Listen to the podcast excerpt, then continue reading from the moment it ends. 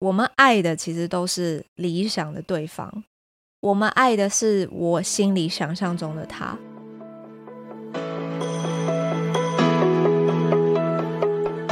Hello，大家好，欢迎收听今天的节目。这礼拜有台风来嘛？然后我上礼拜在新加坡出差，确实也是这种狂风暴雨，跟一般新加坡的天气其实还蛮反常的。上礼拜好像有另外一个台风经过。所以一整个就是雷阵雨，跟一般新加坡那种很炎热的气候很不一样。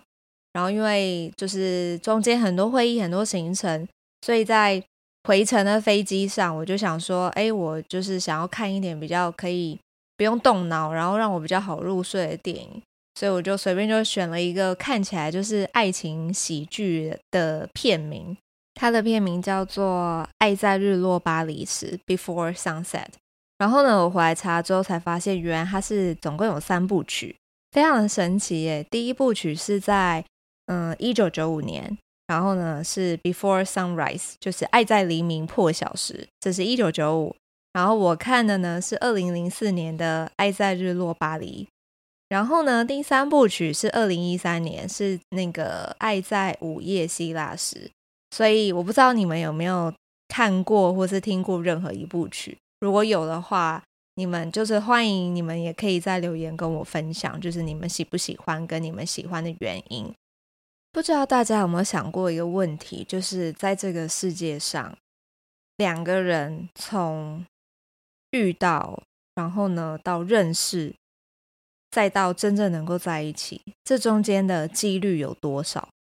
其实我想这个几率真的非常低，因为你可能。比如说，你可能在台湾出生，但是你可能从小移民啊，你去到国外啦，你遇到不同的人啊，等等之类的。就是以科学的角度来看，真的这个几率真的会很低。那如果我们再往下去思考外在的环境变数好了，包含我们这个两个人相遇到这个真的相恋好了，他们必须要有差不多类似的社会环境、社会背景，然后呢，两个人有没有共同的兴趣话题？还有他们遇到的时间跟机遇到底是不是对的？就是中间有太多太多的变数了。那么在这个电影的三部曲呢，其实第一部曲讲的就是他们二十几岁的时候，他们在这个维也纳相遇，然后他们有了一夜情，度过了一个晚上。然后他们在那个晚上之后，他们觉得哇，这我们真的是非常的心灵相通，情投意合。然后呢，两个人就约定了十二月要再回到维也纳去，就是重逢。但是很不很不巧的，就是没有办法重逢，所以两个人就这个缘分就好像停住了一样，彼此进入了这个平行时空。那么这个二部曲呢，其实他就是在讲这个男主角，他把他们过去的这一个很美好的一个晚上，把它写成一部小说，出了一本书。然后变成了一个很有名的作家，开始就是做这个巡回的签书会。所以呢，他就到这个巴黎的一间小书店去办了签书会。那么这个女主角呢，因为她本来就是法国人，所以呢，她其实在这个书店，在一个多多月之前，她就看到了这个，诶，男主角竟然要来开这个签书会了，所以他们就在这一场的这个签书会上面重逢了。那么也因为这个重逢。这一部的重点就是他们重逢之后，他们一来一回的整个这个交互的对白，其实会让我自己还蛮把我自己就是投射在这个男主角女女主角的这个里面，就是好像我跟着他们一起去，嗯，经历了这九年的这个光阴，因为从这个第一部曲他们二十几岁到后面二部曲其实就是三十几岁的时候。那么男主角呢，他其实也成家立业了，也有了小孩，然后是一个就是稍有名气的作家嘛。那么女主角呢，她就是很积极的参与这个社会的议题、社会的运动，然后她也有了几段的感情关系，但是这个结局都不是到太好，所以整段对话就好像是在很零碎的拼凑着他们两个到底为什么他们的缘分。没有办法这个修成正果的真正的原因，然后我就在这个电影当中，我就在思考一个问题是：有的时候我们好像都会觉得是那个时间让我们做那件事情，即便那不是我们自己的选择。以这个男主角来看，他在整段对话里面，他其实不断的就是 complain，就是抱怨哦，他其实现在的生活就是为了他小孩而活的。那他的老婆其实也不是跟他这么的，不是这么懂他。然后呢，他回到家可能还就是很频繁的会有一些家庭的纷争、家庭家庭的争吵，然后他也会觉得，嗯，就是过得不是很快乐。那么女主角呢，虽然她还没有结婚。但是她其实前几任的男朋友都不是这么合她的意，但是呢，她在里面也讲了，每一任这个跟她分手的这个男朋友，到最后就会马上结婚，然后她就会觉得，是不是这个女主角，是不是她在教会其他男生怎么去爱？可是反而让她自己已经丧失了爱情的能力，丧失了这个对爱情的这个理想的这种怀念，她已经不再相信任何爱情了。所以两个人开始都会对自己的生活感到不满，对自己的现状感到抱怨，甚至会觉得，如果当年我们都能够在维也纳出现，我们现在的生活是不是会不一样？所以我就在思考的一件事情是，我们总是会去一直想着一些，嗯、我们错过的事情，因为我们会把我们自己的美好的想象放在过去的回忆里面，我们觉得过去很好。我们觉得那时候我我的我们是很单纯、很天真，然后我们很想回到那个时候。但是在这样子的一个嗯，就是思考状态里面，有的时候反而我们会更 lost，就是更丧失掉了把握现在的那一种感觉。所以从这部电影里面男男女主角的对白，然后他们的眼神，他们的那种。我觉得真的演戏的演员很厉害，就是他真的把自己变成了那个角色的人，完全可以感受得到当下的那种无奈，然后还有觉得自己没有时间，或者是被时间追着跑的那一种感觉。在电影里啊，女主角就走到一半，她就问这个男主角说：“那么你到底为什么要出这本书？我觉得你这本书写的。”确定是写我吗？我觉得好像有点太赤裸了。他就这样问他，那男主角就跟他说：“我觉得我的我出书的目的是为了找到你。”那么当他这样子回答的时候，那个女主角的表情就是非常的充满了一种生活的苦涩，又带有一点遗憾，还有一种啊，你就是现在就是结婚啦，不管你想怎么样的那种感觉，会让我。去联想到，其实我们的人生不是说只有追求爱情，或者是追求幸福。其实我们在我们的人生当中，我们要寻找的应该是对我们自己的探索，还有对我们自己的成长。我知道这样讲听起来好像很，就是很冠冕堂皇，然后会觉得这个就是一般。当然，我们都知道我们要找的是自我成长，可是到底自我成长的定义是什么？我们要怎么样才能够学会自我成长？我认为这个其实是一种学习耶。就是说，我们比如说以爱情好了，我们为什么会对一个人产生好奇，然后会想要跟他在一起？可能是对方有一些贴心的行为，可能是对方有一些嗯蛮不一样的才华吸引到你，也有可能是对方做了一些事情、一些举动。可以满足到我的需求，其实这个都是一种让我们自己感觉变好的一种，嗯，特征，一种感觉，所以被吸引到。那么这些这些都是学习啊。我们从小在这个学校里面，没有人教过我们什么是爱情，没有没有一门课叫做幸福课，没有一门课叫做爱情课，这完全都是用我们自己成长的青春。跟岁月，还有身上的伤痕去换来的，所以每一段的感情，他都一定当然有付出，但是总是会有学习，总是会有收获。就像电影里面讲的，如果你不纠缠于过去，那么回忆就会是一件很美好的事情。这一切的美好的定义，就看你怎么去定义它。如果你一直觉得过去的你很好，那么你的脑袋就会一直被限缩，一直被框架在以前的那个时候。我曾经看过一篇文章，他写说，如果分手过后你一直放不下，其实你放不下的不是对方，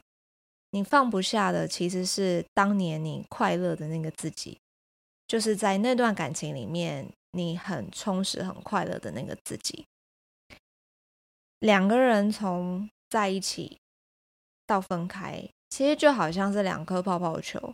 这个泡泡球都是一个独立的个体嘛，它们都有一个所谓的边界，一个球体都会有边界。那么，当这两颗泡泡球相遇、遇到了之后呢，开始起了一些化学作用、化学变化，互相交融，这中间的边界感其实就会变得有点模糊，有点消失。可是以本质来看，它还是两颗球，所以在这个过程当中，这两颗球要怎么样互相融合？但是在融合的过程当中，又必须保有自己。我觉得这个是每一个人都会遇到的一个课题吧。就像这部电影里面讲的，我觉得非常好的一句话，就是女主角说：“我理解的爱情，就是两个不知道怎么独处的人在一起而逃避。”对我来说，我觉得确实，因为为什么会有爱情的出现？因为我喜欢这个人。那么我为什么喜欢这个人？因为他身上有一些吸引我的特点，吸引我的优点，让我会有一个好奇心，想要去了解他，想要去嗯认识他，因此就会开始有了互相的认识，互相的交流。那么在交流的过程当中，其实就是一种。价值观的确认，会去知道他的想法，然后你进一步会再去确认这个人是不是你真的会想要跟他在一起的这个对象。但是呢，就像球体一样，两个球体互相交融了，中间有一些集合，但是呢，还是有一些非交集的部分。这个部分就是我们要怎么去理解这个人，到他到底头脑脑袋里面到底在想什么，到底在装什么。跟假设我们中间发生了很多的冲突，我们要怎么样去化解这个冲冲突？甚至如果冲突化解不了呢？他就是有他的想法，我就是有我的想法。当我们今天沟通就是没有办法维持这个取得一个平衡的时候，那我们到底该怎么办呢？我相信这个是很多的伴侣会就是遇到的各种问题，不管是伴侣也好，夫妻也好。其实，甚至家人关系也也是啊，就是跟爸妈的相处，跟兄弟姐妹的相处，其实总是会有这种不同样层次的人际关系的烦恼。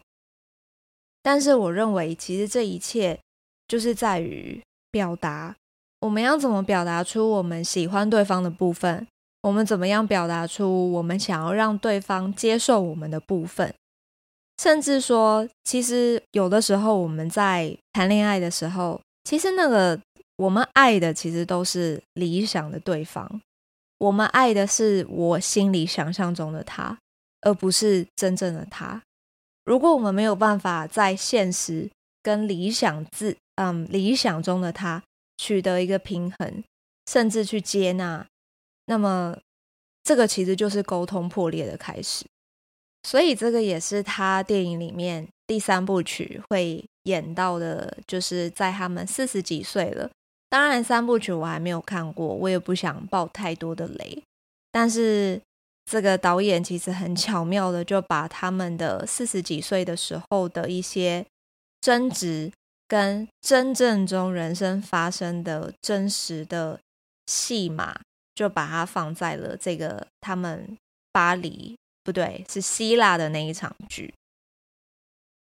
所以这三部电影横跨了十八年，然后呢，从二十几岁的这个很出色、那种很青少年的那一种初探爱情的感觉，然后呢，到了三十几岁，开始有了一些社会历练，对于人生有一些开始有一些自己的见解，再到了四十岁，是婚后彼此都有小孩的那种。感情中的酸涩感吧，这个其实就是我们人生中这个时间的推移，把这个每一个，嗯，每一个时间的环节，它在我们人生中遇到的一些这个剧情都写在上面。所以我觉得，如果大家有时间的话，也很这个鼓励大家可以去看看这部电影。它会让我有一种对于我自己的人生，其实会更有一种反思感。我会去想，这个是我想要的吗？那如果这个不是我想要的，那我想要的是什么？当我有了更明确我想要的方向跟未来的时候，那有什么是我现在可以做的，来让我能够往我自己想要的未来去发展？这个是他在我心里引起的一些反应跟涟漪。那么，我觉得大家一定都有一些，嗯，在生活上的一些压力啊，这个很纠结的地方啊，很烦恼的地方。我觉得这是每一个人都会经历的一个部分。但是千万不要忘了，就是每天都要问自己，就是。我想要成为什么样的人？当你每天都问一下自己这个问题，你其实对于你的人生的方向其实会越来越清楚。我也曾经看了一本书，它就写我们的人生其实就是从模糊走到清晰的一个过程。它就好比我们在做视力测验的时候，我们不是都要眼睛要对焦吗？我其实搞不懂我那个到底是光学还是怎么样。但是呢，你的眼睛就看着那个仪器，仪器的远端中间，远处就有一个红色的小房子，对吗？大家一定都有印象。然后那个这个检检验师就会帮你调，说啊，你眼睛不要眨哦。然后那个房子就本来变得很模糊，结果一个校正，那个房子就突然变得很清晰。这一幕其实在我心里一直都有一个很深的一个印象，就是它会让我有一种。期待感，它会让我对于未来有一种向往感，把一个路路径，把一个过程从模糊走到清晰，这样子的一个探索。所以这部电影确实给了我很多的反思跟启发。那么我也希望它能够带给你们不一样的这个人生方面的思考。OK。今天的分享简单就到这边。那如果你们有看过这部电影，也欢迎你们可以把你们的感想在留言区让我知道。那我们就下集再见喽，拜拜。